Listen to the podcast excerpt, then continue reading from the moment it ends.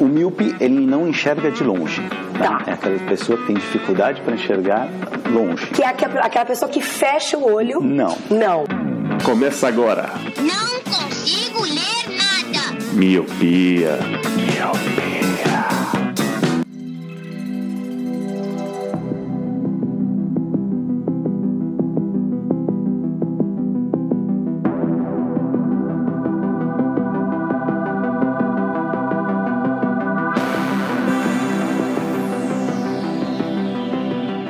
Olá, meu querido Miopi, seja muito bem-vindo a mais um podcast Miopia.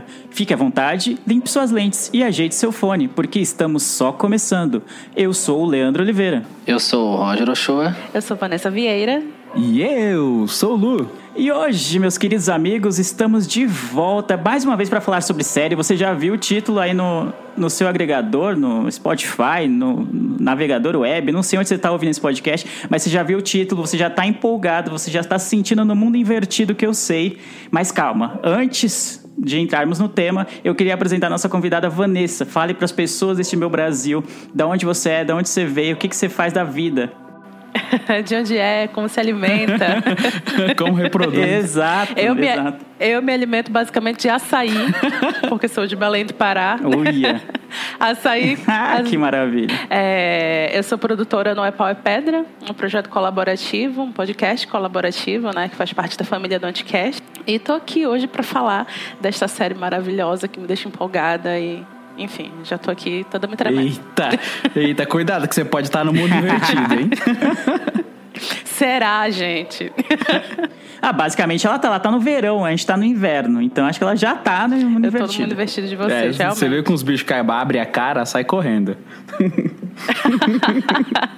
Sentir os arrepios assim na nuca, É. né? Tá acontecendo alguma coisa. Nossa, Porra. essa horinha da Exato. noite Vamos, ainda. vamos- que vamos falar mais pra frente sobre esse sentido aranha do Will, mano, que eu, que eu gostei bastante. Ah, sim. É o sentido aranha total. Então, nossa convidada já está apresentada. Seja muito bem-vinda, Vanessa. Veio uma vez, a gente costuma falar que veio uma vez já é de casa, então as portas estão abertas para voltar sempre. Demorou, então, valeu. Então, antes de passarmos para o nosso tema, que eu tô ansioso já para passar pro tema, porque essa temporada foi boa. O Roger vai falar o quê, Roger? O que que você tinha para falar? Então, eu trouxe uma curiosidade que eu descobri por acaso e achei muito legal, que é que a atriz que faz a Robin, que trabalha junto na sorveteria lá, né? Ela é filha, o nome dela é Maya Thurman Hawk. Ela é filha da Uma Thurman, a Kill Bill. Nossa! E também fez Caralho. Pulp Fiction. E o pai dela é o Ethan Hawke, que fez o dia de treinamento. Então ela é simplesmente filha de dois atores fodas pra caralho, entendeu? Então a mina é um. Eu fiquei completamente desnorteada quando eu soube dessa informação e eu só conseguia ficar olhando pro rosto dela, encontrando detalhes da Uma Turma e do Ethan Hawke. Ela é, igual eles parecida. dois. ela é, muito parecida. Aham. Caralho, mano. Sim, ela é muito Eu parecida. não sabia disso, eu tô, tô chocado Então, agora. Já vem de, do berço aí a- o pedigree. A, a, né? Pedigree é osso, né? Sem pressão Não, sem nenhuma, né? pressão. Sem pressão. né? Sua mãe é uma turma. Sua mãe é uma Thurman e seu pai é Ethan Hawke, né? De boa. E ela já tinha trampado antes ou, ou- ou é a estreia dela, Roger? Já que você tá Ela inteirado. tinha feito um filme, pelo que eu vi, não, sem muito sucesso, que é um filme.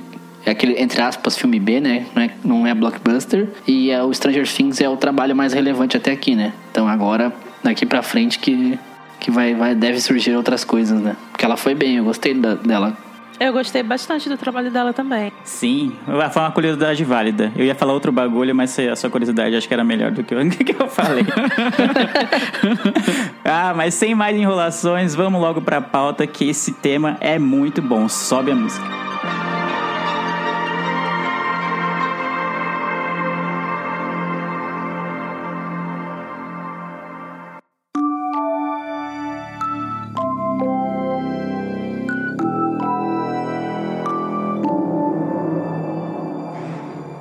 Hoje, finalmente, vamos falar, gente, da terceira temporada de Bagulhos Sinistros, essa série tão amada, tão idolatrada pela gente aqui.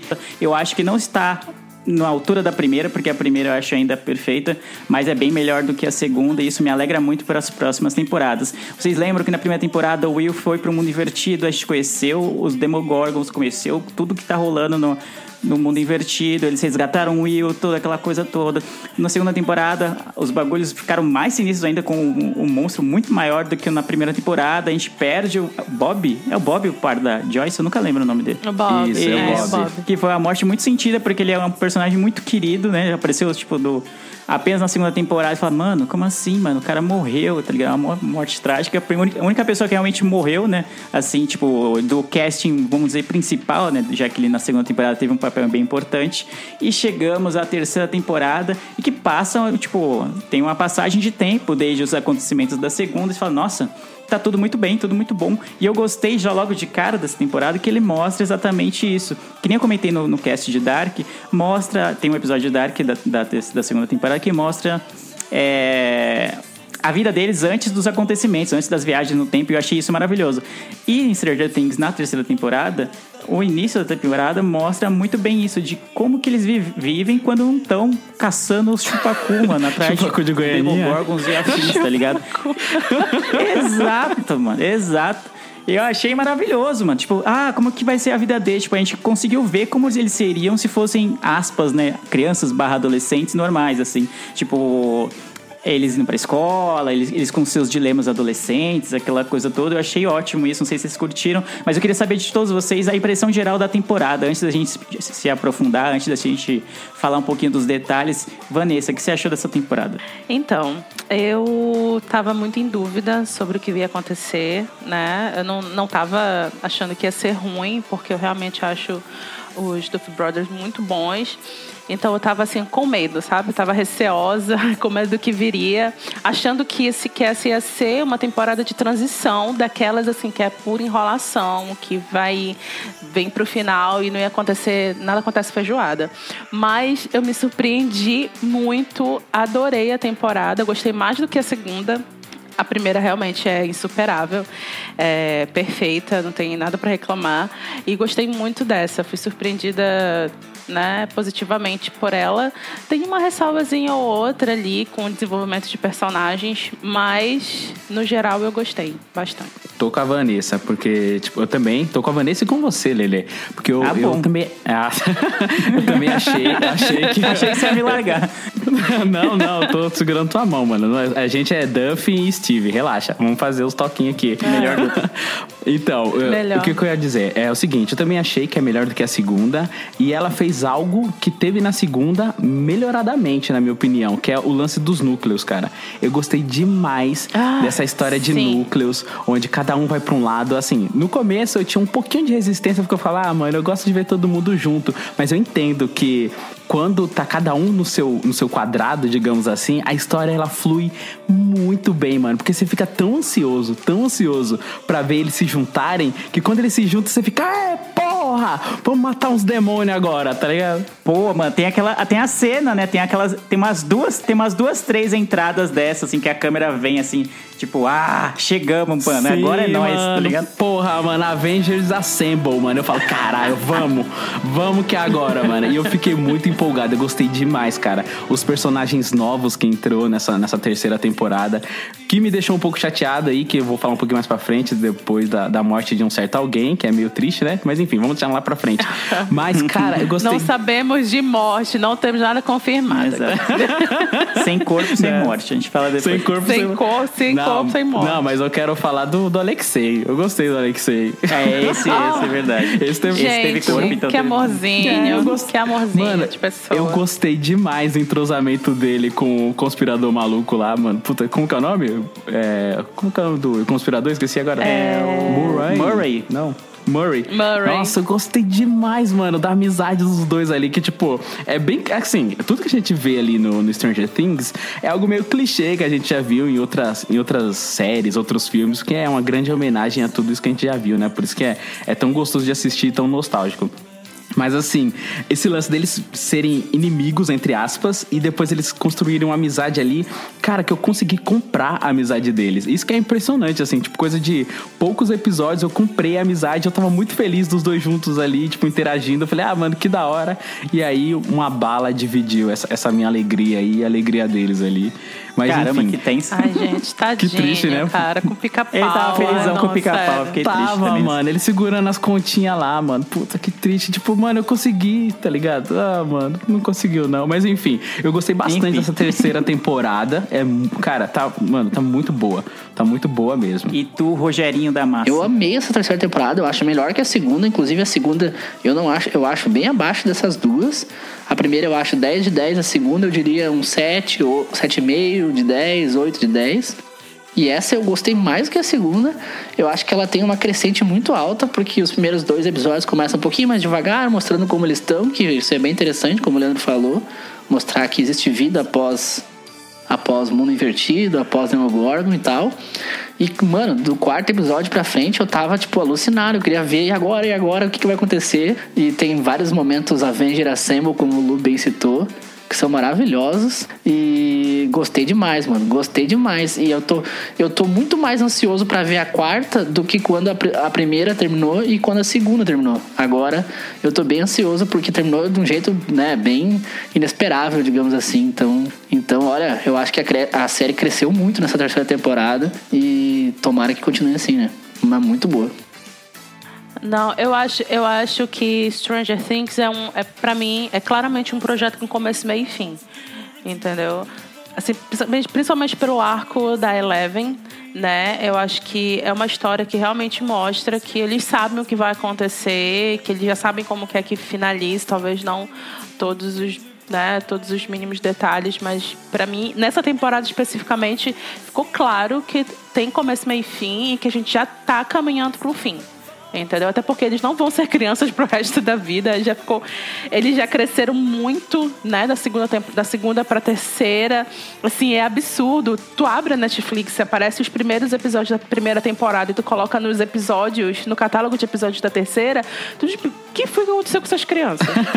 o que, sabe o que é legal? Parece que, tipo, as crianças cresceram e os shortinhos é o, é o mesmo da primeira temporada, tá ligado? Sim, Porque não tá sim, fácil. chega, chega desses shortinhos. Mano, não- Ah, tem que não- acabar esses shortinhos. É. Não, e eles estão na idade que é o adolescente, tipo, estica, tipo, sei lá, 30 centímetros em um Sim. mês, né? É, e, é bacana, e é bacana a série acompanhar esse crescimento real deles também. né? Sim, isso é muito legal. Sabe o que me fez lembrar? Lembra de Lost?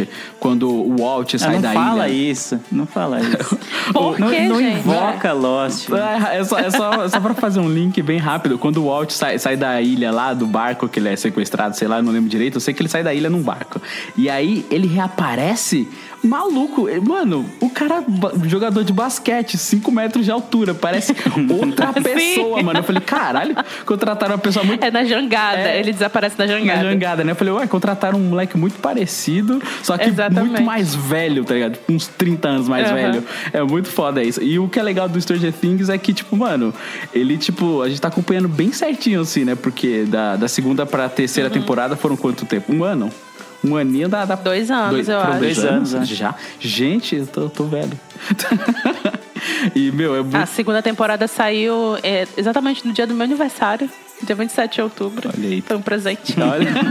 E aí saiu você. agora, e saiu agora em julho, quase um ano e meio, É, né, um mais ou menos.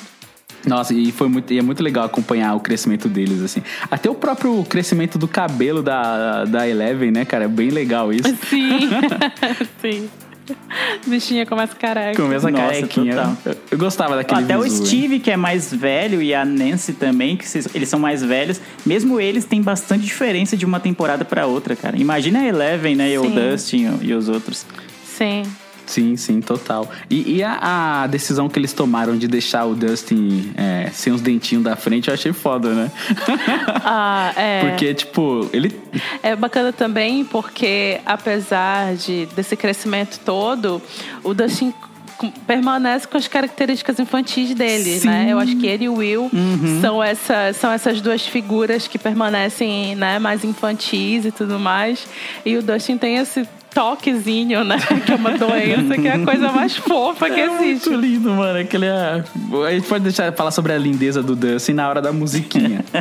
Porque eu vou, porque, Ai, porque eu vou, porque eu vou querer que toque ela.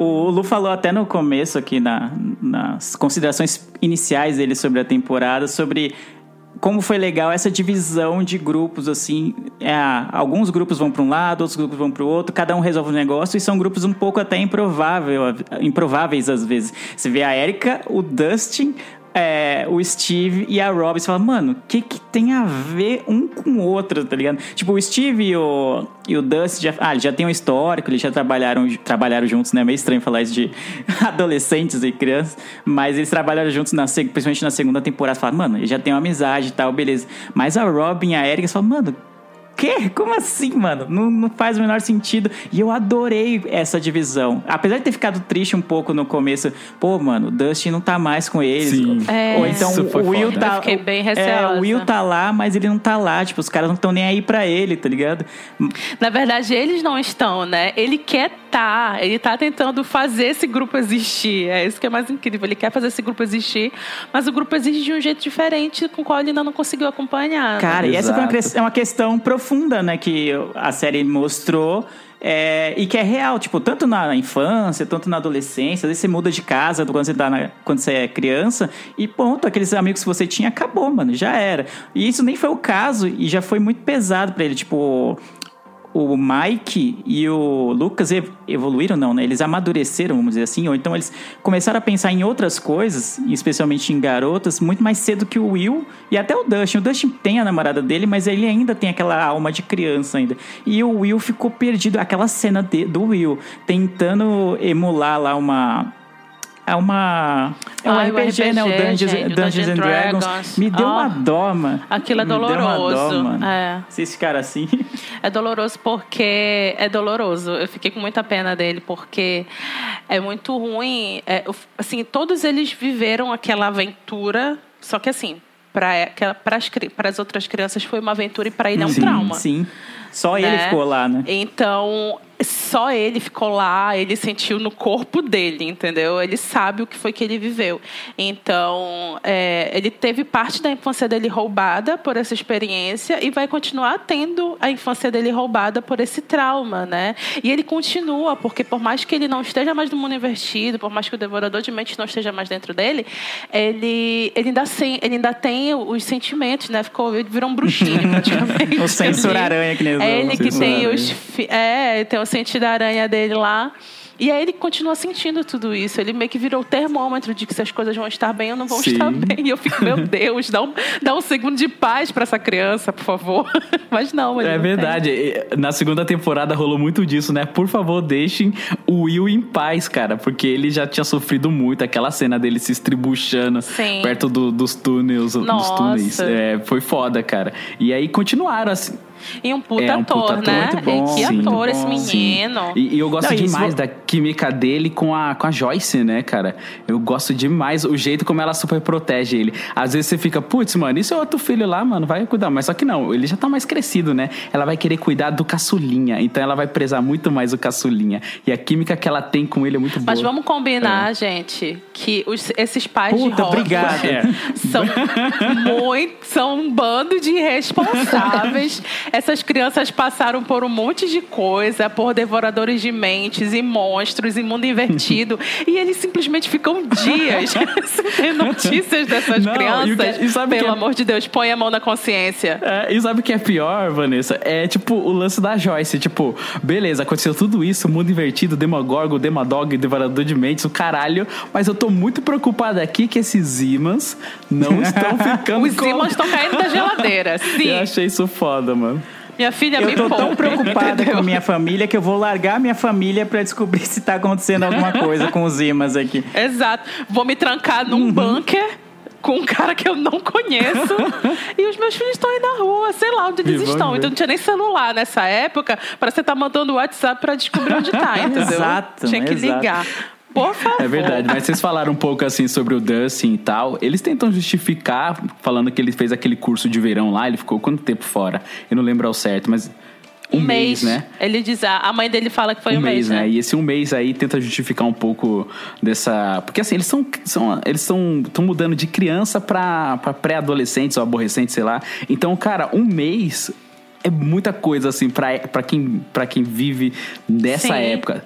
E é o mês de E é um férias, mês- né? É o mês de férias, Exato, onde, onde ele- tu estaria Sim, mais onde junto. ele, mano, ele vem super empolgado com as bugigangas dele. E isso puxa um pouco pro que o Lê tava falando, assim, sobre. é, eles tiveram uma vivência meio traumática, assim, que é algo que liga as pessoas, né? Tem até algo chamado teoria do choque.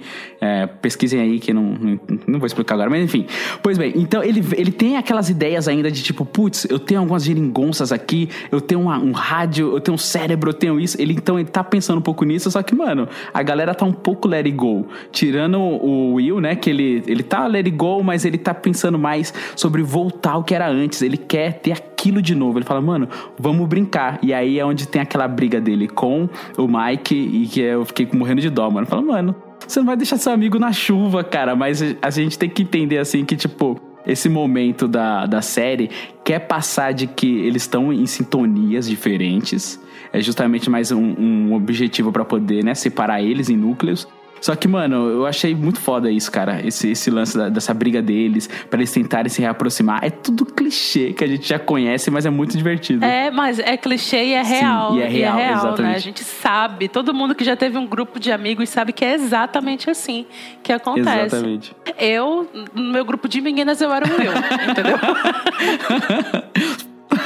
Eu sou o Will até agora. Eu sou praticamente o único solteiro dos meus amigos. Ah, eu pensei que você ia falar arrepiado que era o aí, Roger? inocente ainda. Aí você tá tirando, né? É. Tá arrepiado aí, Roger? Arrepiou a nuca? Não. Ainda não. Tô arrepiado de frio, não, do- não por causa do Devorador de Mentes. Ah, gostei muito das divisões, achei bem interessante. A Erika ela ganhou um baita destaque, né? Que ela não vinha Gente, tendo. Maravilhosa. Maravilhosa, né? Gostei muito do destaque que deram pra Robin também. Ela é um personagem, do, um personagem que começou nessa temporada já teve um baita destaque também. O Will eu achei um pouco, não sei se foi proposital, mas eu tive a impressão que ele ficou meio apagado, né? Não só na história, mas na temporada como um todo, né? Como na, na segunda temporada ele praticamente foi o principal, né? Porque ele, o bicho tava dentro dele.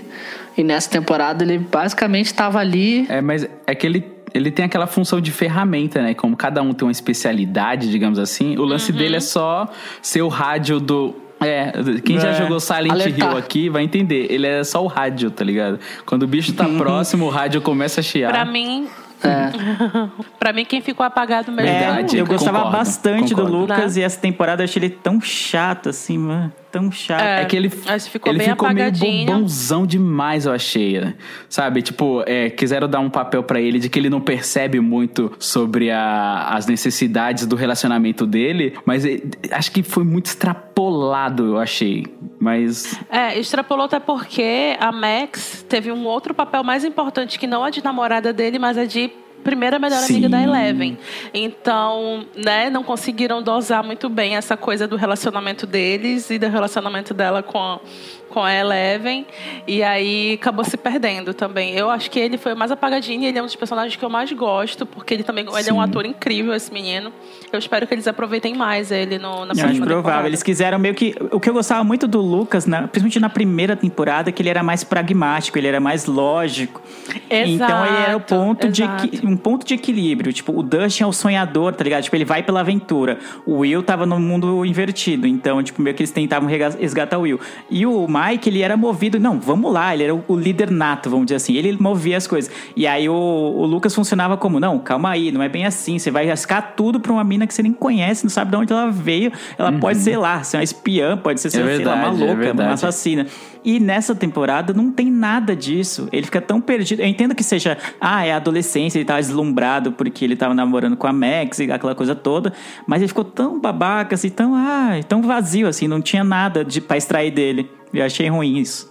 Sim, a Vanessa falou um negócio legal sobre a Maxine, de ser a melhor amiga da, da, da Eleven e também de ter toda aquela carga dramática com o irmão dela, o Billy, né? A Maxine, ela tava bem ocupada, então esse lance de par romântico não, não colou muito nele- neles dois, né? Tanto no Lucas quanto na Maxine. Faltou eles pensarem um- com um pouco mais Sim. de carinho no Lucas, sem conta. Não, tanto que eles nem pareciam um casal nessa temporada, né? Tipo, não tem nenhuma cena de os dois se beijando juntos, não tem É nada. porque, assim, pelo que eu entendi, no roteiro já, assim, já tá estabelecido que eles têm um relacionamento né, Estável, quer dizer, né?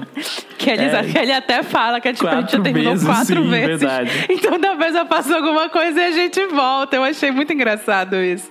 Porque é, é real, né? E tal. Eu acho que eles deram muita carga pra ela e ótimo. Espero que dê mesmo, porque ela realmente a- ela tem, tinha né, roteiro pra isso. Mas aí ficou faltando, né? Ficou faltando pra ele realmente ser esse cérebro. Ele podia ter dividido isso com o Dustin. Que inclusive eles tinham esse lance em comum de ter uma. de cada um ter uma namoradinha também e tal. É verdade. Não sei o que, que faltou. É, realmente, realmente. faltou alguma coisa ali. Foi o que o, o Lele disse, o lance dele ser pragmático. Eu lembro muito bem da, da primeira temporada, onde, tipo, o Mike falava: Não, vamos invadir aqui essa usina, que não sei o que, cortar essa. Ele, não, você tá maluco, tem gente armada ali, tá ligado? Tinha uma garoto, né? criança, tá ligado? E, tipo, faltou um pouco disso nele, assim, que, que realmente fazia um contraponto legal, tanto com o Mike quanto o sonhador Dustin, né? É, se não tivesse o, se não tivesse o Lucas, tipo, o Mike fa- faria esse papel de ser obcecado com a Eleven, ou seja, com a garota, que é algo que o Will não tava, e nem até o Dustin e tudo. E, e de, ah, vamos lá, vamos fazer coisa. Então o, o Lucas ficou sem função. Ele até na hora das batalhas, ele usa o estilingue mágico dele lá e até ajuda de certa forma, mas ainda assim eu achei bem pouco, assim, bem pouco, perto do potencial E dele. ele, ele tem a ideia dos. Ele tem a ideia dos Sim, fogos de é, artifício sim, também. essa parte né? é boa. Mas. Mas o, a- o próprio o próprio Will, mesmo que ele é o sentido aranha lá, não é nada que a Eleven também não pudesse descobrir onde é que estavam os bichos, sabe? Então eu achei que ele não, não fez muita falta nessa. Ah, eu gosto do Will nessa temporada, por- desculpa te cortar, é porque ele serve meio que pra trazer o Lucas e o Mike um pouco pra realidade, tá ligado? Porque eles estavam brisando tanto na neura deles, ah, nós, somos, nós temos namorados e agora temos problemas de casal e não sei o que, aquela coisa toda. O contraponto é essencial pro Will, tipo, ah, mano, eu queria brincar, eu queria só jogar Dungeons and Dragons, a gente não pode parar de falar de menina, pelo menos um pouco, pelo amor de Deus, senão toda hora é o mesmo assunto toda hora e nada vai resolver, então vamos lá falar com ela, não, tipo, sabe? Então achei legal esse contraponto porque provavelmente no futuro vai trazer esse, essa experiência pro Will e pro Will não, desculpa, pro Mike e pro Lucas, tipo, quando eles estiverem brisando muito de novo, que provavelmente vai acontecer, né, tipo, viajando com as namoradas, eles Pô, mano, lembra do Will naquela vez lá, mano? A gente começou a viajar nisso, começou a pensar só nisso e esqueceu dele, esqueceu do Dustin. Porque o Dustin chega e, e ninguém liga pra ele. O Will até tenta e tal, fica com ele e, tipo, acabam se separando por causa disso. Muito por causa do Mike e do Lucas que estão em outra vibe completamente diferente.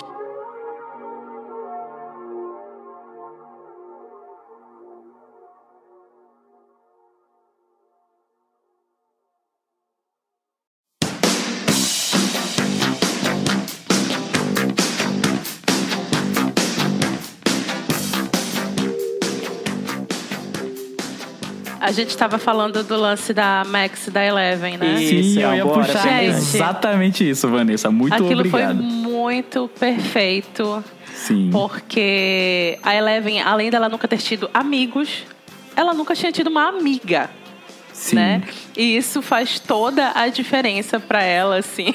Essa coisa de, dos amigos não mentem, mas os namorados mentem. Eu fiquei, meu Deus, que menina É isso. esperta, entendeu? Mano, é- é isso que eu queria tocar. Eu gostei demais, porque, tipo, eu fiquei um pouco preocupado, vou falar a verdade. Quando elas duas estavam falando, tipo, muito de relacionamento, de, de namoradinho, eu falei, Ih, mano, vai deixar as duas minas mais foda falando de relacionamento, tá ligado? Aí quando a Maxine fala, putz, a, gente- a vida não é só garotos. Eu falei, nossa, que da hora, mano. E aí, tipo, Essa elas. cena é da hora mesmo. É muito que foda. mensagem incrível. Que É. mensagem Porque incrível. elas podiam até ser, elas podiam até ser rivais, né? Rivaizinhas, Sim, elas podiam sim. competir, inclusive dentro do roteiro mesmo, de uma ter mais linha do que a outra, ter mais tempo de cena que a outra, óbvio que a Eleven é a protagonista. Mas essa parceria delas, e é real, porque também na vida real elas são muito amigas também, né? Ah, que legal. e- incrível, assim, lavou minha alma mesmo, porque. Eu, eu, eu, eu entendo um pouquinho a Eleven, porque eu também fui essa menina com muitos amigos homens.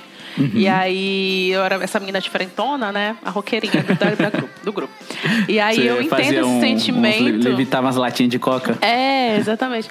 E aí eu, eu entendo exatamente esse sentimento de finalmente você ter uma amiguinha, sabe? Uhum. De você ter uma menina do seu lado que entende as coisas e que te explica também, porque a Eleven é totalmente inocente em todas as coisas da vida, né? Ela acabou de começar a viver, porque ela vivia isolada, né? Vivia ali. Era um experimento, não era nada mais que um experimento científico. Mas agora ela tem uma vida e tem uma amiga, isso é muito incrível. Sim, e o que é legal, não só o arco de não existe só garotos, a gente pode fazer nossas coisas, viver, viver a nossa vida. Que ela também dá aquele, aquela parte que ela tá comprando as roupas pra Eleven. Eu achei muito legal. De tipo, você não precisa vestir, vestir uma roupa de, sei lá, do Mike ou a roupa do, do Hopper, sei lá que seja. Não, você pode vestir as suas roupas e ter a sua O que você identidade. gosta, sim, o que o que você gosta. gosta. É, e ter a sua identidade. Isso é muito. É uma mensagem muito, muito potente, sabe? Assim, pra, pra garotadinha mais nova que assiste. Sim. Fala, putz, pode crer, não vou fazer esse comportamento de manada, não vou seguir o que os outros. Eu vou tentar ser eu. E eu achei que, tipo, Sim. foi bem feliz essa, essa parte conceitual aí das duas. Tanto da Sim, Maxine mano, eu acho da hora isso, que a frase é, é mais ou menos tipo: vista algo que você se sinta você. Não se sinta o Exato. Mike, não se sinta o Hop, não se sinta ninguém, ninguém. Você tem que se sentir você. Tanto que a Eleven pega umas roupas, tipo.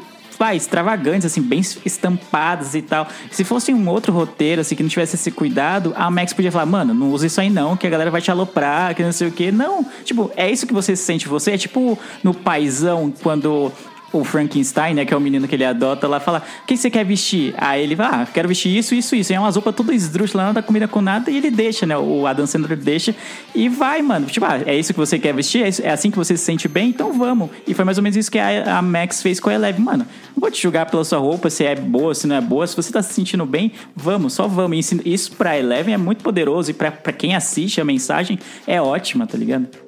Sim, total, eu gostei demais disso. E outro, outro ponto, fora isso das identidades, o lance dela usar os poderes sem ser pra matar bicho. Eu achei que isso é bem jovial Ai, mesmo. sim. É algo Aham. que, tipo, vai, se fosse uma pessoa, se eu fosse jovem e tivesse poderes, eu ia usar pra fazer essas coisas também, sabe? Gente, tipo, quem não se- faria, né?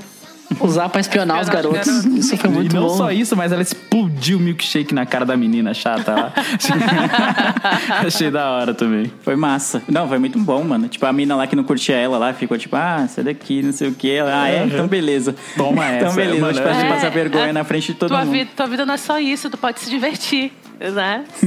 É, basicamente essa a mensagem. Tipo, a Eleven, eu gostei muito de ver Eleven em atividades normais, assim. Porque a, a Vanessa falou, ela foi criada para ser uma ferramenta, uma máquina, um experimento. Ela não teve nada disso, ela não teve, não teve infância, ela não teve vivência, não teve amigos, ela não sabe o que, que é isso. E por consequência, ela não sabe quando o namorado mente pra ela, não sabe, tipo, dessas malícias da vida que a gente vai aprendendo com o tempo e ela tá totalmente crua pra isso, tá ligado? Eu achei sensacional isso. E tu, Roger, você gostou dessa parte? Gostei, gostei bastante. Exatamente como o Lu disse, eu usaria esse, os poderes pra outros meios. Espionar garotas Eita! ou, ou, ou explodir um milkshake na. Não, não, Não, espionar. entendi, entendi, tá né, ouvir, nos né? momentos que Pra não ouvir. pode. É, tô- Mas, ah, mas ou explodir um milkshake na cara de, de, de alguém que eu não gosto. Até que ela pegou leve, o milkshake ela pegou leve. Eu jogava uma torta na cara, uma coisa mais. Mas gostei bastante desse arco da Eleven, dá pra ver a evolução do personagem, ela aprendendo as, as, as coisas ruins, entre aspas, que os humanos também, também têm, né? E gostei dela ter é, é, essa amizade com a, com a Max e vamos ver como é que vai ficar isso aí agora, né?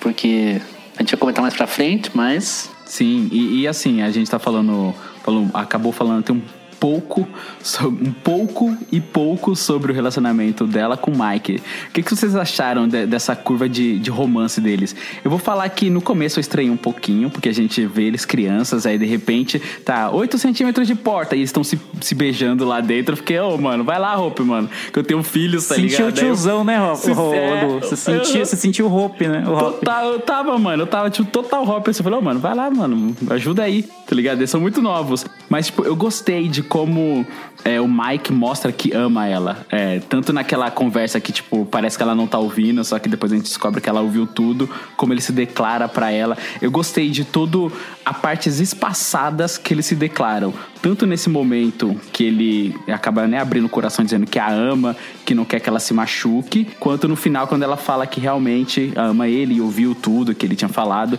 Eu achei isso muito legal, porque é meio dúbio o sentimento, se você analisar. Porque a gente entende que o Mike ele gosta da Eleven e ele quer proteger. Mas a Maxine, ela tá naquele ponto mais central ali e fica, meu, ela sabe o que ela tá fazendo, entendeu? Ela não ia se machucar à toa e tal. Então você fica, putz, é verdade, ela sabe o que ela tá fazendo, ela, ela se conhece, ela, ela sabe onde ela tá se enfiando, ela não vai se, se matar, digamos assim, à toa. Então, aí depois você tem o outro lado, que é o próprio Mike falando, putz, mas eu a amo, eu quero proteger. Aí você fica, não, mano. Aí você, eu fiquei com o pensamento dúbio. Eu falei, ô, oh, mano, deixa ela leve, mano. Ela sabe o que ela tá fazendo. Só que depois eu falei, putz, ele tá com sentimento de proteção, ele a ama, tá ligado? Aí eu fiquei, e agora, mano? Quem que eu apoio, tá ligado? eu, eu gostei muito disso. Eu acho que fica bem, é bem bacana isso, até porque como é, o teu pensamento como homem, o meu como mulher foi exatamente na Maxine, deixa ela. Uhum. Sim, eu também fiquei deixa disso. Eu falei, a menina, deixa ela. ela conhece, ela, ela, por mais que ela, seja uma, que ela seja novinha, ela tem conhecimento sobre o poder dela. Sim. Entendeu? Sim. E tu pode perceber que as duas figuras masculinas da vida dela, que são o, o Max e o Hopper, tem uma super proteção com ela. Claro, por saber por tudo que ela já passou, uhum, né, e tudo sim, mais. Sim. Eles têm esse sentimento de super proteção, cada um, né, no seu aspecto ali, num aspecto romântico, mas nenhum deles quer que ela se machuque. E isso é incrível. Mas tu precisa confiar nela. Sim, exatamente. Entendeu? E a única pessoa que estava confiando nela era a Max naquela hora. E às vezes, e, e, e isso é é típico, né? Assim, às vezes tu acha que a menina, a menina tem um super poder, mas tu, acha, tu, ainda, tu ainda vê ela como um ser frágil, né? Que precisa ser protegida. E, no, e na real, ela que estava protegendo todo mundo ali, né? Exatamente, é uma, é uma alegoria bem forte, assim, sobre o empoderamento, né? Tipo, meu, ela, ela é uma mulher e ela sabe o que ela tá fazendo. Então, por isso que eu fiquei com esse sentimento dúbio, tá ligado? Eu entendo dele querer proteger, porque ele a ama e tal, mas só que, mano, ela sabe o que ela tá fazendo. É como você mesma é uma disse. de confiança mesmo. De confiança. Ela é, é. ela é, a única que defende, tanto é que eles até brincam sobre isso. Eles falam, não, vamos resolver e tal e tal coisa. Aí, tipo, alguém põe o pé no chão, não. Quem vai resolver é a Eleven. Ela que, tá ligado? Ela consegue fazer os bichos levitar. Eu achei muito da hora isso. Exato, e mostra um pouco do equilíbrio, assim, que a Max tem, mesmo sendo tão nova, e tem uma, um passo um, um, passado meio conturbado e tudo. A gente até vê quando o Billy, né? A gente vai falar um pouquinho dele um pouco mais tarde. Passa um pouco do, da mãe deles e tudo, da relação com o pai e tal. E você vê que ela é muito mais equilibrada no sentido de amar e proteger, mas sem sem colocar num casulo, sem colocar numa gaiola, do que o Hopper, que quer que a Eleven perto dele todo o tempo e não sei o que. Não, veja bem, a porta aberta e né? tal. Ele quer ter controle é, o teu sobre controle, tudo, né? isso, super proteção. E também não é tão largado que nem a Joyce, que quase Sim. perdeu o filho pro, pro Demogorgon, perdeu pra todo, pros demônios, tudo. E aí tá, Querida. beleza, vou largar a família aqui uns 3, 4 dias. Acho que não vai pegar nada, não. Querida, Tá equilíbrio, por favor.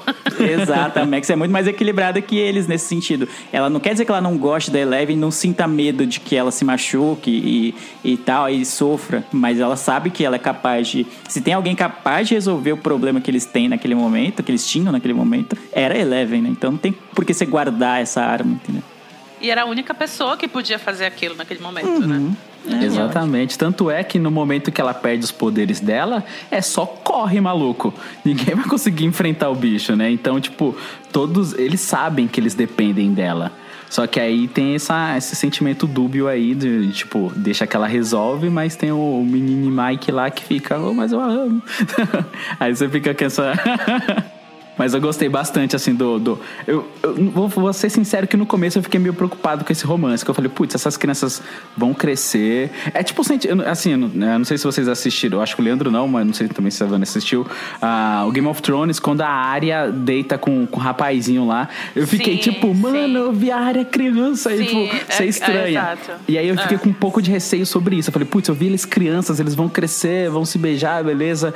É, Mas aí, tipo, eu fiquei, ah, mano, mas, tipo, fez muito sentido, tá ligado? Porque, tipo, todo mundo já foi jovem, já teve, vai, 14, 16, 17 anos e, e já, já teve esse, esse- esses romancezinhos, esses namorico. Então, tipo, você releva. É mais que sobre esse pensamento de tiozão, como disse o Lady, tipo, ô, mano, é meio estranho ver os dois se beijando, mas, tipo, você entende, você compra. Acontece. O é, o roteiro, o roteiro te, te vende e, cara, eu consegui comprar esse relacionamento deles ali. E provavelmente até a quinta temporada eles já já estão casados, tá ligado? Ou não, sei lá. Não, por favor.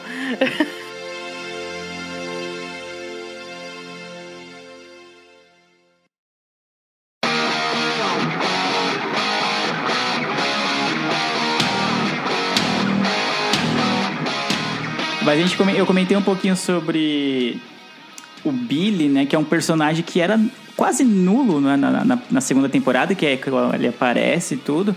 E nessa temporada, por mais que boa parte do tempo ele não seja ele mesmo, ele ganha muito destaque, né? Porque ele é meio que o, o elo entre o, o Devorador de Mentes e, e eles, né? E o grupo da Eleven e tudo, porque ele é o que tá mais próximo, né? Ele é o irmão da Max. É, ele, ele acaba sendo a personificação, né? do- ele acaba Isso, sendo a personificação, do, do Apesar que ele devora outras mentes e tal, mais próximas também, mas o Billy é o que a gente tem mais contato. Apesar de eu não gostar tanto do Billy como ator, assim, não acho que ele é tão bom assim. Eu gostei, tipo, ele me, tipo, me convenceu de que ele tava possuído pelo devorador de mentes e tal. E eu gostei que deram esse, essa chance pra ele crescer, até porque seria a temporada. Essa era agora ou nunca, né? Já que ele acaba morrendo depois. Gente, ele me lembrou demais é, aquele ator que faz Os Garotos Perdidos. Que faz o vampiro que fica é mordido pelo vampiro. Nossa, pode Gente, crer. ele lembrou demais, demais, demais. Parecia que eu tava vendo um filme nas cenas dele. É verdade, mano. É muito foda. É isso que é foda de Stranger Things, né? É, é o tempo inteiro você procurando referências. Engraçado quando o Lê tava falando sobre o Devorador de Mentes. Quando começou a série, que eu vi aquelas gosmas lá, eu comecei a pensar, putz, mano, é enigma do outro mundo e tal. Eu fiquei pensando E nisso. a bolha assassina. E a bolha assassina. E aí, tipo, na assassina. própria série, eles fazem a referência do Enigma do Outro Mundo. Eu falei, caralho, que foda, mano. Porque no Enigma do Outro Mundo é isso, né? Tem um, um alien lá incorporado nos caras lá do gelo e você não sabe quem é, quem é quem. Que acaba que sendo uma puta referência, né, nessa série. Você não sabe se a pessoa tá possuída ou não, depois a gente descobre. Mas eu falei, putz, mano, é muito enigma. E aí na própria série ele fala, cara. Eu achei bem da hora isso, sobre as referências. E é isso, né? Como você falou no, do, do filme aí, eu também fico, ficava buscando referências assim na- nessa série, porque ela tá Essa lotada. é, a série é lotada, né? Cheia de referências a filmes antigos, muito E eu bom. achei que as referências nessa temporada foram melhores feitas, foram melhores. Não, Eu esqueci agora a- como falar, gente, mas Não, foi mais mais bem bem, feito. feito. É, foi mais bem feito do que na, na segunda e na primeira temporada, assim. Não ficou tão escrachado. Ele não tá mais assim, tipo, piscando na nossa cara, sabe? A referência. Ele não tá subestimando a nossa inteligência de conseguir ver aquilo. E ficou bem Aham. bacana. Sim, eu também, eu também percebi isso. Eu percebi isso que, tipo, na primeira e na segunda tinha referências mais marcadas, né? Que você identificava logo de cara. E nessa tá bem mais sutil, tá bem mais é, destilada na, na série, digamos assim. É, é, eu tava falando sobre a sobre o Billy, né? É, eu, engraçado, eu gosto bastante dele como ator. Eu acho que se tivesse escolhido para essa possessão ter sido feita pelo ator que faz o Jonathan, por exemplo, acho que não teria dado muito certo. Verdade. Eu acho que apesar dele, porque eu acho que combinou muito o fato dele ser todo durão e no fim das contas ele era o mais vulnerável, né? A, a investida do devorador de mentes. Verdade. E o que é legal é que, tipo, quando eu tava assistindo, e aí, tipo, a Eleven entra lá no- nos sonhos mais profundos dele pra poder descobrir onde ele tá e tal.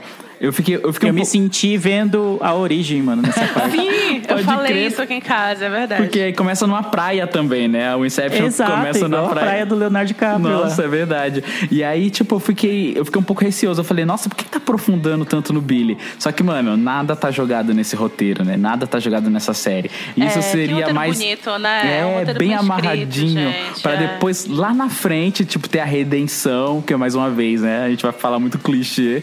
Eu acho que, né, sobre essas temporadas e tal. Mas, tipo, tem o lance da redenção e aí, tipo, é justificada, mano. Porque a Eleven fala, descreve a mãe dele. E isso, tipo, se é algo que tava guardado a sete chaves, é claro que vai tocar ele de alguma maneira, tá ligado? E eu achei bem É, assertivo. era o que tava aí, guardado mais profundo nele, né? Exato, e aí, tipo, amarrou certinho com essa parte que ela conseguiu absorver da mãe dele e tal, e por que que ele se transformou nessa pessoa.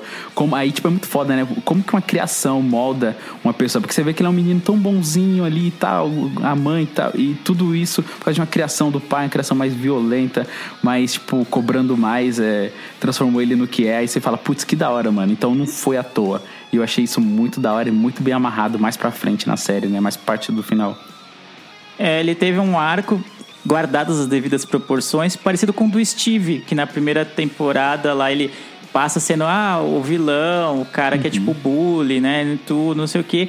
E aí ele se envolve com a Nancy, e aí no final lá ele tipo faz um ato de sacrifício, né, ou quase isso, meio que tem a sua redenção e a partir daí ele vira um ele vira um faz parte do grupo, né? Ele vira um bonzinho, vamos dizer assim, parte dos heróis. E aí o do Billy, obviamente, é muito mais pesado, e até porque ele foi possuído lá pelo Devorador de Mentes, você fala, cara, que passado é esse, não sei o quê. Isso explica muita coisa, muita coisa. E aí no, no segundo final, né, a Eleven consegue se, consegue se conectar com ele e lembrar dele disso tudo, de quem ele realmente é. E aí ele consegue lutar contra o Devorador de Mentes. É, é clichêzão, óbvio, mas a gente adora, mano, porque ficou Sim, bem sim. feito. É Ficou anos bem 80, feito. né, gente? É, eu acho engraçado. Eles usam os clichês dos anos 80 e, e a gente não reclama, a gente não acha ruim. Não, muito bom. A referência ao Exterminador do Futuro no vilão é muito Perfeito. boa, mano. Ele tem uma cara de Não, Exterminador é, e é engraçado muito... que o Hopper pergunta pro prefeito, né? Quem é ele? E ele diz Arnold Schwarzenegger. claro. É muito claro. bom. Aham. É, e é muito bom que ele é um. Ele fala poucas palavras assim, né? E ele tem aquele sotacão russo carregado. Mano, é muito engraçado. Eu assim. tinha certeza que ele ia dizer I'll be back. Eu tava esperando eu tinha também. certeza Eu que isso ia tava- acontecer, eu fiquei esperando. Eu mas fiquei esperando também. E eu gostei bastante dessa. Mano, eu adorei quando eles entram no cinema e tá dando De Volta para o Nossa. Futuro. porque eu amo De Volta para o sim, Futuro. muito bom. É um dos meus filmes favoritos. E daí eles vão no cinema. Ah, estamos vendo esse filme aqui dos carros que voam. E o garoto que viaja no tempo. Não, e é bem a muito Ai, o Steve e a Robin estão bem loucos na droga, literalmente, né? Porque eles foram drogados pelos russos Gente, lá. Genial. Mano, e aí eles, não, mas esse filme era incestuoso, não é? O, o carinha não tava de olho na mãe lá, que não sei o que. É, o quê? Isso, é. O filme do carinha que pega a mãe. Sim, muito foda. É genial. E, e o Exterminador do Futuro aí é muito foda que ele ajuda a complementar a- o arco da, do Hope e da Joyce, do, Mur, do Murray, Murray, sei lá, não sei pronunciar o nome dele, e do Alexei, porque ele vira o perseguidor deles, né? E aí você entra um pouco naquela coisa de, mano, o cara é imparável, o cara toma um monte de tiro, o cara é jogado pra lá, é jogado pra cá, e ele vira tipo o Nêmesis do Hope. Aí você fica, caralho, É, eu e quero eu ver. fico, atira na cabeça, atira, Atira- na cabeça. Eu também, eu falei, mano, e ele não atira atirava na eu cabeça, também, no circo. gente. Ele acertou no peito, ele tirou, Sim. deu um monte de tiro no peito e o ca- cara não se levantou, Ele- é, sabe? mano, a Tipo, referência clara esse Minador, né? O robô toma os tiros e continua andando. Eu achei isso bem legal. Isso colaborou muito pro, pra essa, esse senso de urgência deles. De, tipo, vai, justifica um pouquinho eles não estarem tão preocupados com os filhos assim. Porque, mano, tem um russo exterminador do futuro atirando na gente, tá ligado? Ah, mas isso aí foi já no final, mano. Eles passaram mocota lá procurando. Ah, porque os imãs estão tão, não estão funcionando gente. e tal. É, ela vai falar ela- com o professor deles. É e Gente, tudo, ela verdade, falta é um verdade. encontro. Pelo amor de Deus, não se faz isso com um homem daquele, gente. Não se dá, não se dá bolo. Meninas, entendam, não se dá bolo num homem como um Hopper, entendeu? Ele lá, não mano, façam ele lá- isso.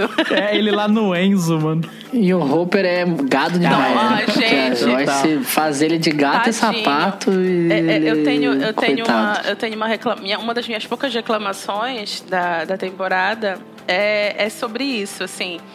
Só que depois pensando bem, é- era essa a reclamação. Eu acho assim que ele tinha se transformado numa pessoa um pouco mais sensível, né? Num personagem um pouco mais sensível com tudo que aconteceu na segunda, na primeira na segunda temporada. Sim, sim. E de repente ele tá completamente surtado de novo, entendeu? A porta tem que ficar aberta, vocês têm que ficar a 8 centímetros de distância, e isso, e aquele, aquela chamada que ele dá no Mike, tu fica, meu Deus do céu, por que esse homem tá aqui histérico? Ele tá completamente histérico.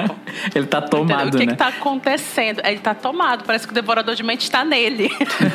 Não É que na, na Ele tava primeira... carente, né? Ele, tá- ele deixa várias. Exato. Tipo, ele dá várias. Tipo. Como é que chama? Di- Dicas não, né? Ele é bem claro pra Joyce que ele tá gostando dela. E ela, tipo, hã?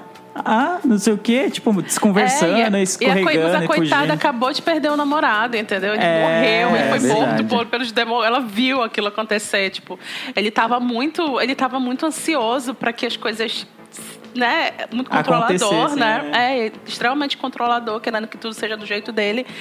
E aí essa era uma das minhas reclamações, mas tá ali pra assim, fica claro que ele tá bem desesperado porque tá vendo que as coisas estão mudando mesmo e que ele, por mais que ele queira, ele não tem um controle de tudo.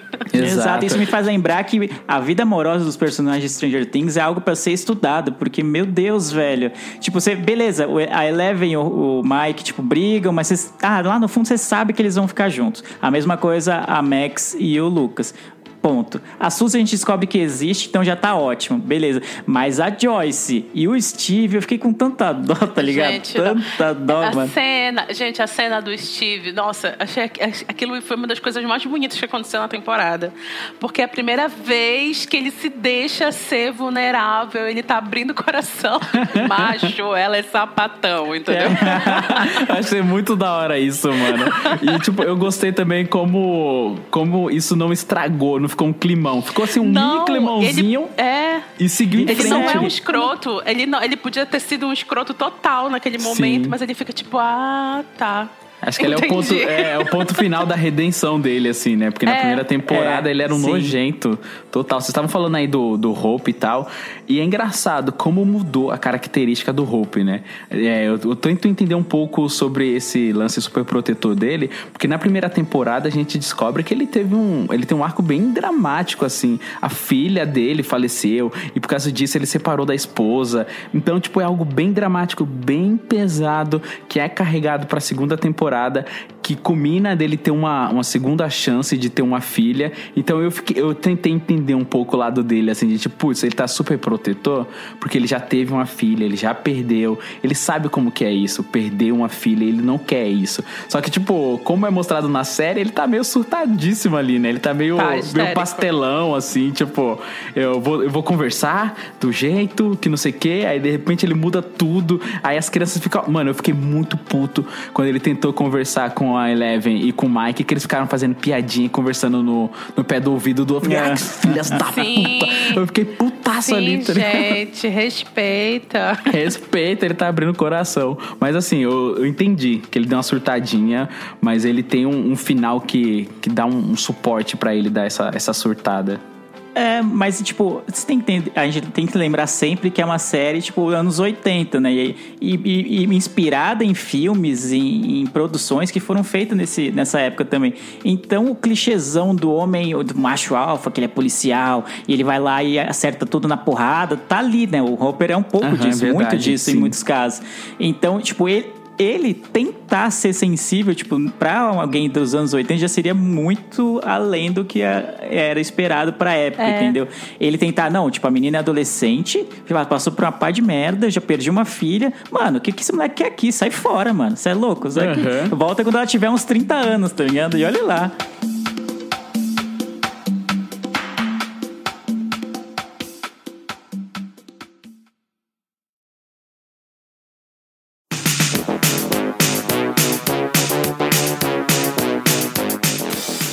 Fiquei com essa, eu fiquei com essa dificuldade um pouco é, de conseguir, de finalmente entender que eles realmente estavam fazendo uma série de clichês dos anos 80, né?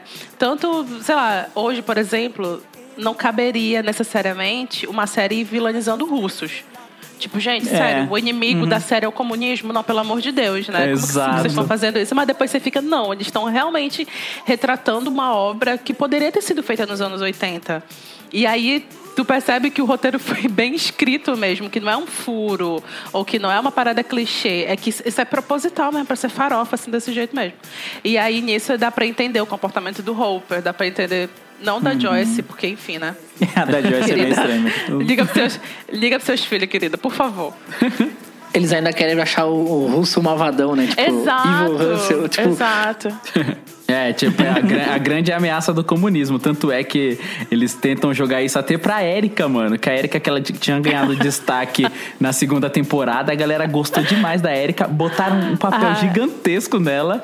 que Rainha do fez- capitalismo. Rainha do capitalismo. Mano, eu adorei quando fala assim, tipo, o lance da. Na América tem Érica, tá ligado? O Você não Dustin- fala América sem Érica. Sem Érica. Aí o Dustin, puta, mano, é mesmo. Eu falei, caralho, que da hora, mano. E o papel dela tá muito, muito maneiro. Mano, eu acho muito engraçado, porque tudo que o Dustin toca é, da liga. Assim, eu não sei se vocês vão me entender. Porque, Ah, por exemplo, sim, com o Steve. sim. Ele é o mais muito... carismático de todos. Total, com o Steve na, na segunda temporada você falou, putz, não vai dar certo isso, e todo mundo adorou. Com a Erika também, mano, eu gostei demais na hora que eles estão conversando sobre nerd, tá ligado? É muito da hora, mano. Eu gostei demais daquela química ali, da, de todo o diálogo. Mano, os diálogos dessa série são muito bons, cara. Não, são muito divertidos. Por mais longos que possam parecer algumas vezes, mas tá tudo, mano, é bem divertido de você acompanhar, de você. Nossa, cara, é muito da hora. Muito da hora. Sem tirar com a. Eu só não, go- eu não gostei muito do. é, Eu achei que foi demais as discussões do Hopper com a Joyce. É, Assim, ficou eu tava, muito, eu foi tava demais. né? exatamente igual o Murray, tipo, chega. Entendeu? Chega. Ah, nossa, eu também. E eu acho ela uma personagem muito chata. Eu gosto É, dela, eu entendo a gosto. importância dela, mas, mano, eu, pá, eu acho ela muito chata. E o que ela faz com o Hopper Ah, é, é muito, É. muito fria, mano. É muito fria. Eu queria fazer um destaque aqui pra. Eu queria fazer um destaque pra, pro arco da Robin do Steve, que eu achei muito bom os dois na sorveteria. O jeito que eles se tratam assim é muito engraçado. É como eu trataria um amigo meu. E, mano, eu achei muito acertada a decisão de. de eu tava chipando muito os dois como um casal e depois ela se revelou, né? Se, se revelou lésbica. E eu achei interessante essa. né? a- essa essa revelação e é legal pra história também, tipo, não, gente, tem, tem pessoas de tudo que é jeito, sabe? Olha aqui, não, nem, nem, nem, nem todos. Todo guri, guria bonita vai virar um casalzinho, então. Achei muito legal essa, essa decisão que eles tomaram e, e bacana muito o arco deles continuar amigo até depois quando ela quando eles conseguem emprego na locadora ela consegue emprego pra ele né tipo ah um- ela ajuda muito ele então achei achei bem Eu interessante adorei porque é uma série cheia de clichês, como a gente tá falando aqui né, no- durante todo o episódio. Mas esse clichê, eles fizeram questão de quebrar e eu achei isso maravilhoso. Sim, tipo, eu porque também, tava tudo mano. certo, tudo certo pro ele se declarar no momento que os. Tava todo mundo chipando, É, tava todo Todo mundo tipo, mundo casal, tipo, momento da sabe? declaração, sim. Exato, eles estavam no momento Isso, vulnerável, isso, eles já tinham passado por torturadores russos, já estavam todo vomitado no banheiro, na sarjeta. Tipo, Sim, não tinha e- como ficar mais vulnerável que isso, mais íntimo do que isso. E aí ele vai, toma coragem, se declara assim, meio. Tipo. Apesar de não estar vendo, ah, vendo ela, ele se declara e tal. E aí você vai vendo a expressão dela, mano, por que ela baixou a cabeça? O que tá acontecendo? Tipo, por que ela não tá feliz? Aí, ah, então. Não. Então, né? É, porque o jeito que acontece, porque lá quando eles estão sendo É, torturados, muito ela bom. fala, eu ficava te olhando, o seu cabelo, isso, aí você fala, putz, ela, nossa, é muito apaixonada nele e tal, você pensa assim, e aí no final ela Clichêzão, né? É, ela desconstrói É clichê, tudo. exato. E muito rápido. Mano, sabe por que eu te olhava? Porque fulaninha que eu gostava ficava te olhando, seu merda, e você com seu jeitão E até tosco. pro ego Foi um plot twist, né? Até pro, Ninguém é, esperava, né? O ego de um cara que é popular, né? Que é amado e adorado. É óbvio que a menina que é toda esquisitinha da escola vai ficar apaixonada por ele. Sim, Mas não. Sim, mano, eu gostei Achei demais. excelente. É um bom ponto. Mas ainda falando um aí. pouquinho dos personagens que são secundários, eu não posso deixar de falar do Alexei. Sim. Que é o russo mais Sim. gente boa do mundo e que conseguiu fazer uma dupla com o Murray, que é o cara anticomunista, todo patriota.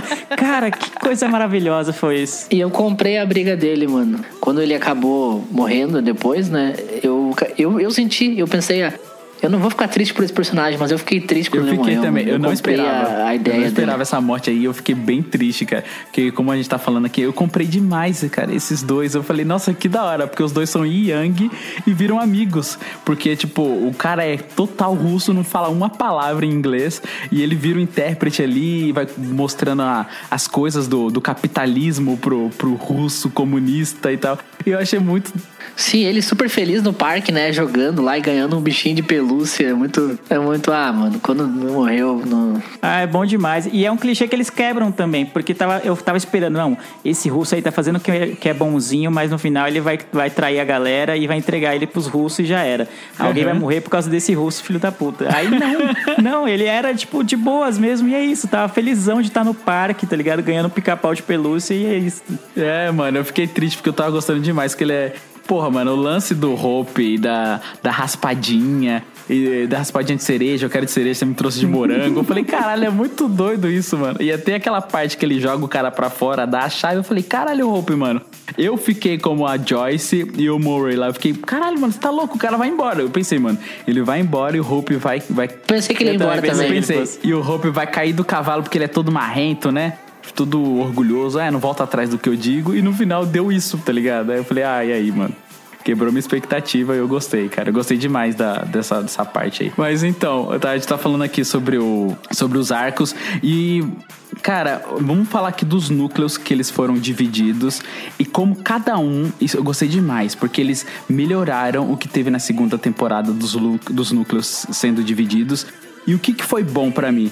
Que cada um tinha um pedacinho da informação, cada um tinha um pedacinho do mapa, e no final todo mundo juntou o mapa, e aí, tipo, é muito engraçado, porque normalmente corta a cena e todo mundo já se conversou, todo mundo já sabe de tudo. Mas não, foi muito legal quando eles se reencontraram e tava todo mundo falando, não, porque os russos, russo? Tô falando devorador de. Que devorador? Mano, é, foi muito legal isso, que eles estavam se acertando ali e eles mostraram, tipo, eles se acertando, ó, o Dustin conhece o mapa de como tem que fazer, o Will, a Eleven e tal, ele sabe do devorador, sabe que eles estão pegando ali os hospedeiros e tal, então as informações foram sendo construídas, eu gostei demais. E o russo, Alexei, tem a planta, sabe como desligar a máquina. E no final eles pegam toda essa informação, todo esse quebra-cabeça, juntam pra poder terminar essa, essa temporada. Eu gostei demais de como foi feito, de como cada núcleo tinha a sua importância, como cada, cada pessoa ali tinha a sua devida importância pra no final conseguir fechar. Eu gostei demais disso. É, Eu achei, eu achei, inclusive, isso.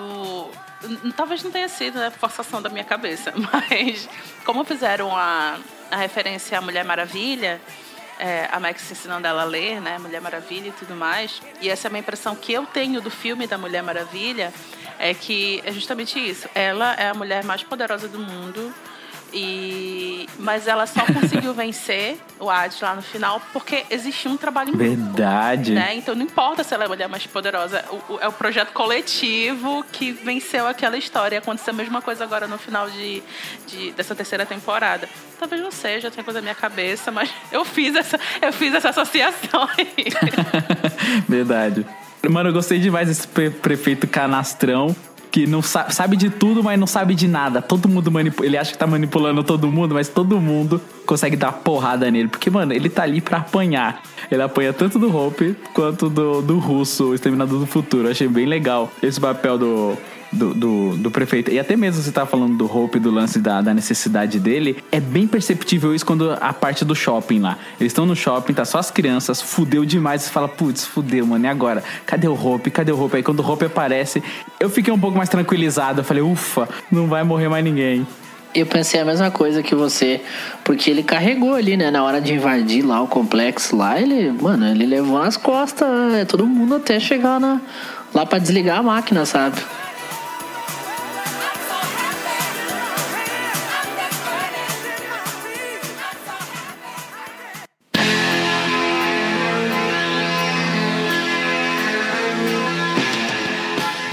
Finalmente chegamos ao final, já destrinchamos boa parte, ainda ficou muita coisa. Acho que dá pra falar até mais umas duas horas, tranquilo aí, sobre os acontecimentos da terceira temporada.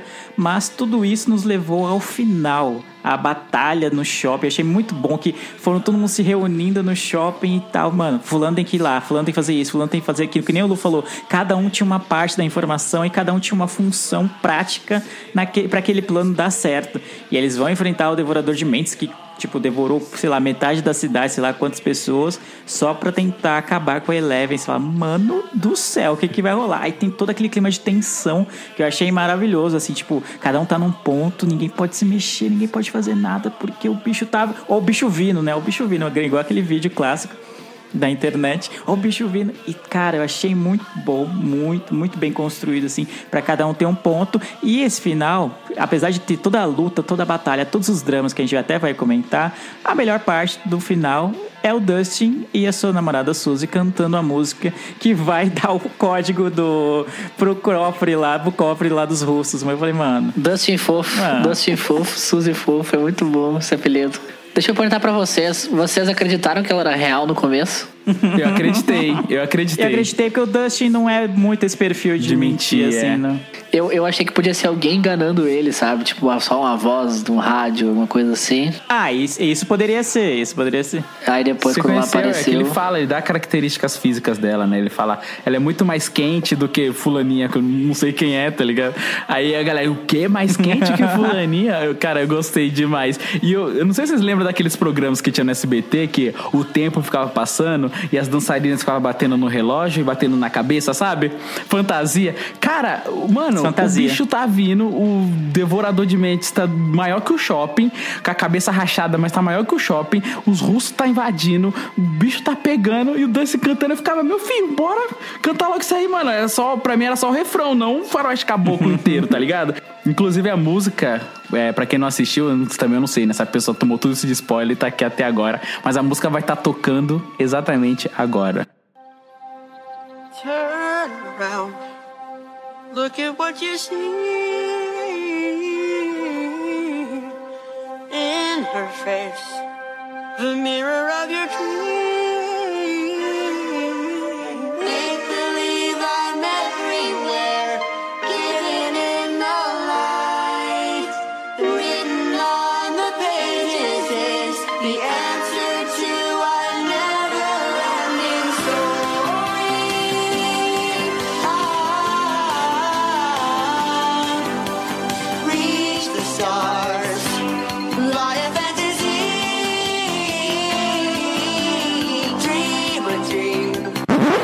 E essa parte é muito boa, né, mano? Ah, não tem como. A gente descobre que a Suzy é real e que. Ah, e ela é tipo, não, mano, como assim? Tipo, ah, tô com saudade de você e eu Dustin, mano, não tenho tempo pra isso. Beleza, tô com saudade, mas deixa eu resolver um bagulho, me fala a equação tal. E ela, mano, não vou falar, aí já era. Se, não- se a gente não cantar.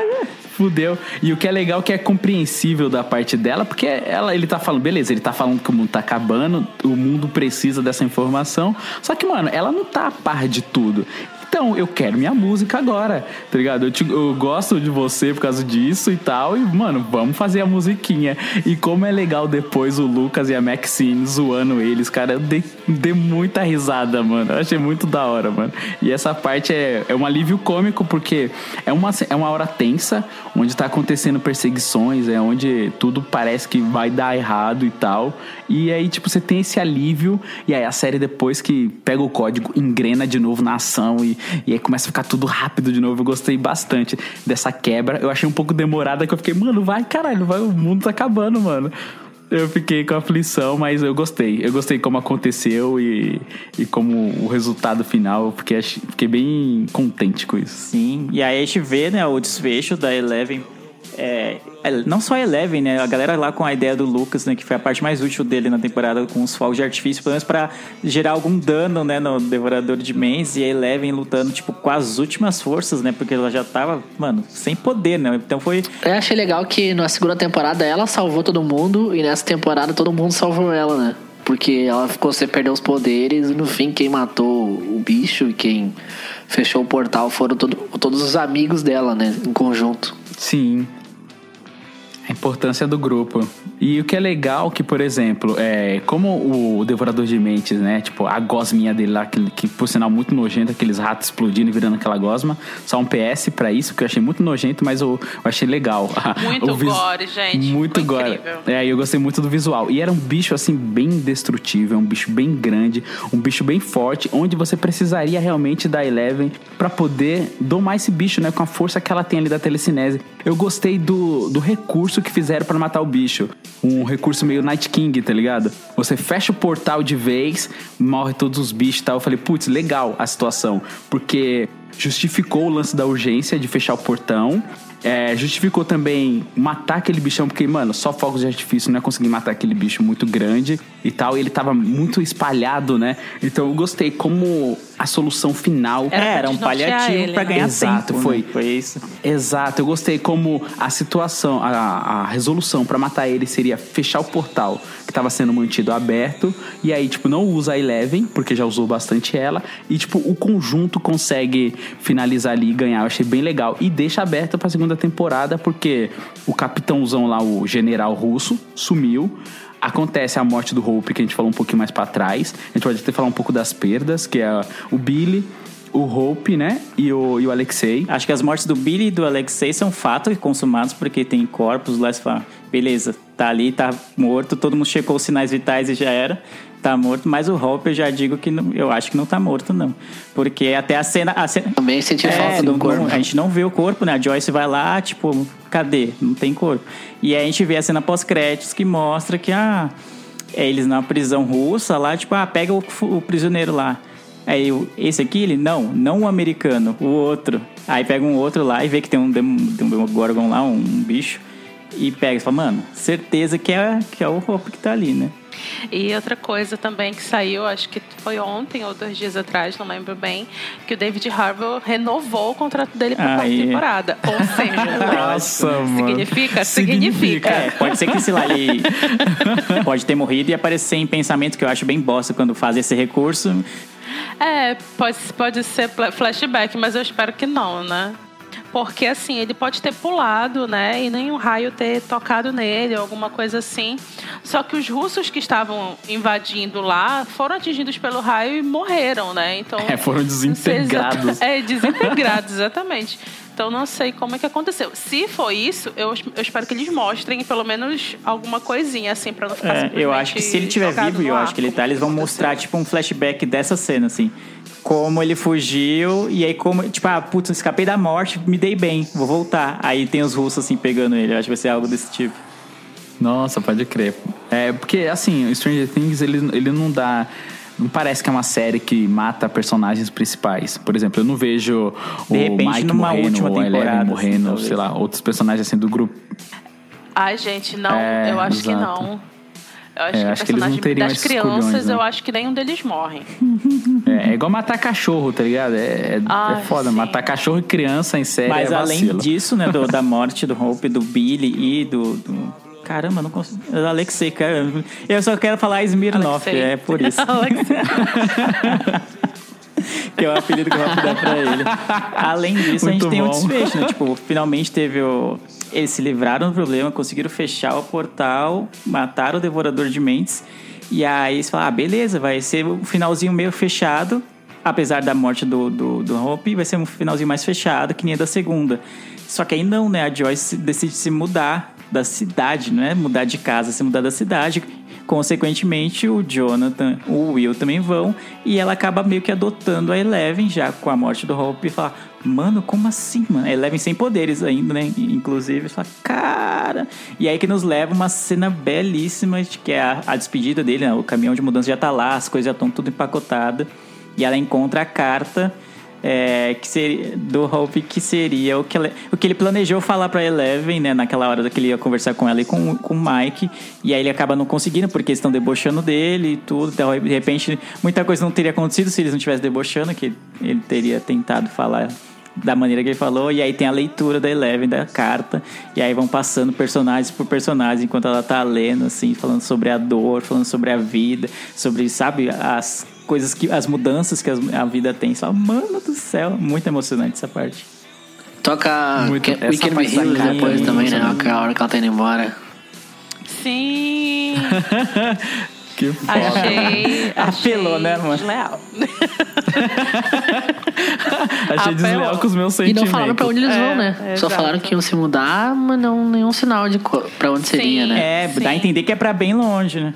Eles ficaram falando sobre. é, eles ficaram mencionando muito Illinois, né? na- durante a temporada. Não sei se era pra lá que ela ia. É, e acaba meio que essa parte da Joy indo embora, deixando muito mais triste e muito mais aberta, porque desforma alguns casais, digamos em aspas, né?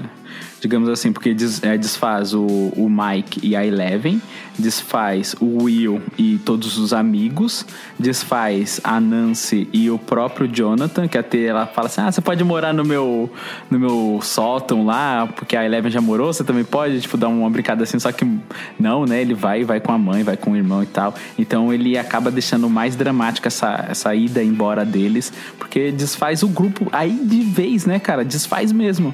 Porque a gente sabe como é que é. Eu não sei se vocês já mudaram de casa, mas eu já mudei bastante. também já- mudei muito. Quando Eu você muda de casa, várias Sim, casas. eu também. É, é bem difícil, cara. Você tenta manter a amizade, mas é bem difícil. Ainda mais nessa época onde que é passada a série, que não tem celular, tem só telefone, claro. Mas não é a mesma coisa, tá ligado? Eles são crianças. Aí, tipo, tem aquela coisa de... Ah, no, na Ação de Graças você vem aqui. É. Ou no Natal. Mas você fica... Ah, mano, não é a mesma coisa. Você não vai pegar sua bike e ir pra rua de baixo, tá ligado? É outra fita, Fica né, muito mano? mais distante. É outra fita. E eu- isso me deixou triste, cara. Porque me fez o link de quando eu era criança. Eu mudei, assim. E eu perdi total contato. Eu fico, putz, essa galera perdeu contato também. Eu achei foda Sim, isso. e aí, tipo, imagina o sentimento do Will, né? Ele passou a temporada inteira já sentindo que o grupo não era mais o mesmo, que ele.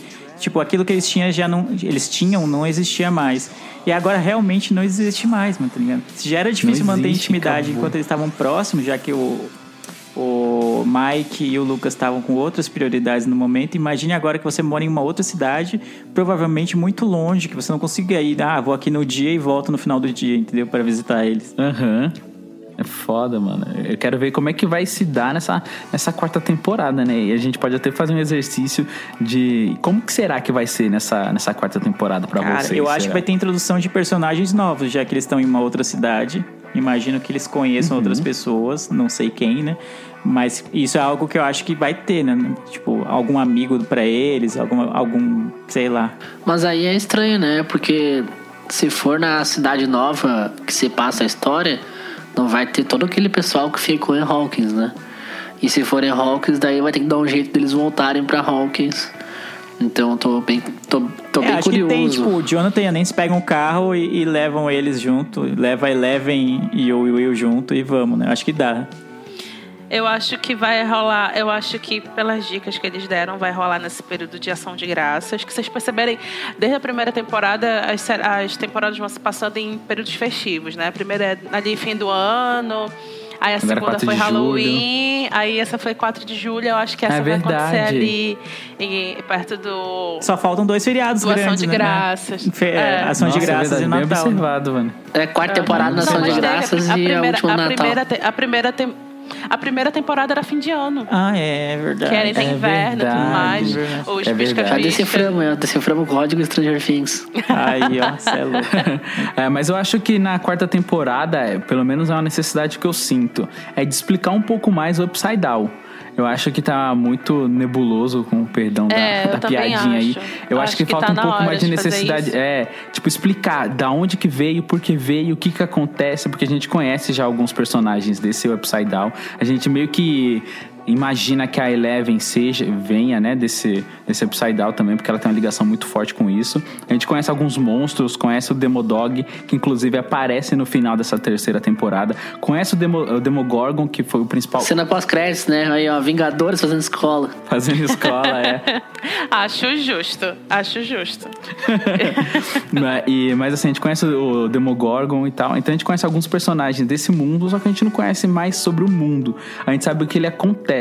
Igual quando o Billy, ele dá esse switch aí pro mundo, e do nada ele aparece e fica tudo fudido, assim, neblina, sei lá, cara, escuro. Eu quero entender mais sobre esse mundo, porque, tipo, é um mundo rico, né? Que tem várias criaturas, e eu quero saber de onde que ele veio, quais criaturas que tem. Será que o, o Devorador era a criatura morde lá? O, o que que mais falta? E, tipo, tá bom que eles fecharam o portão, mas eu acho que a história Upside Down rola mais. É, rola mais história sobre isso, mais é, conteúdo, né? Pra gente saber o que, que aconteceu. Eu acho, eu acho importante também eles não ignorarem é, as outras pessoas que têm poderes telecinese igual a Eleven, né? Eu acho que, principalmente agora que ela perdeu os poderes dela e provavelmente vai voltar, provavelmente não, né? Vai voltar a acontecer coisas em Hawkins e ela já não tá tão poderosa como ela tava, ela precisa daquele pessoal de novo, né? Pra Nossa, é acontecer alguma verdade. coisa ali. Porque não dá pra eles simplesmente terem jogado isso na segunda temporada e nunca mais aparecer. Pra mim não faz É sentido. verdade, é Eu bem acho que deve lembrado. Pra você ver. Esse arco dela ter ido pra essa cidade foi muito fraco, né? A gente esqueceu Aham, isso muito foi. fácil. E seria algo tão importante, né? Porque tem, tem poderes diferentes, né? Sim, E exatamente. Ficou por isso mesmo, verdade. Ficou faltando isso. Talvez eles voltem e eles expliquem mais um pouco sobre os poderes e sobre o próprio Upside Down. É bem possível, é bem possível. Porque o Will não vai ter como ajudar a Eleven, a Nancy, nem o Jonathan, nem a Joyce. Ninguém tem poder, ninguém sabe como é se sentir com poder e sem poder. E aí, de repente, ela fala: já sei onde eu vou. Eu vou ter que ir atrás de alguém que me entenda do jeito que eu sou. E aí pode ir de novo atrás deles, ou o pessoal aparecer lá porque tá acontecendo alguma merda gigante. Sim, verdade, verdade.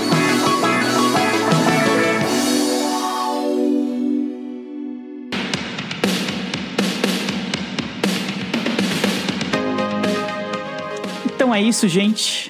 Um episódio gigantesco. Eu não sei quanto vai ficar na edição final. Você tá vendo aí a quantidade de minutos que você passou ouvindo. Mas estamos chegando ao final da nossa gravação sobre a terceira temporada de Stranger Things, que é essa coisa maravilhosa. Queria agradecer de novo a Vanessa por participar, por ter aceito o convite, por estar gravando essa hora da madrugada, em pleno domingo. Muito, muito obrigado pela sua participação. Você pode fazer de novo seu jabá, re- reforçar onde você Eita, você pode fazer de novo seu jabá, reforçar onde as pessoas podem te encontrar na internet, o que, que você faz da vida. Muito obrigado, de verdade. Gente, primeiro, sim, obrigada eu. Adorei gravar com vocês. Clima muito bacana mesmo. Espero realmente gravar outras vezes. Toma- Talvez eu volte com a Cíntia e a gente vai falar muitos éguas, falar de muito açaí.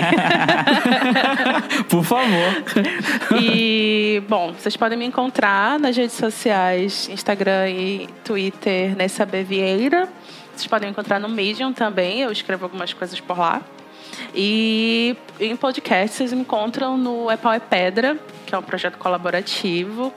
É, a gente tem um grupo que é a Craco do É Pau é Pedra, antiga Cracóvia, né? Que o pessoal conhece já lá do Anticast. Mas tem uma novidade que não é tão novidade assim, mas a maioria das pessoas ainda não sabem, é que não precisa mais ser patrão do Anticast para participar da Cracóvia. Uia, aí sim. Ah, Pra- maneiro. é.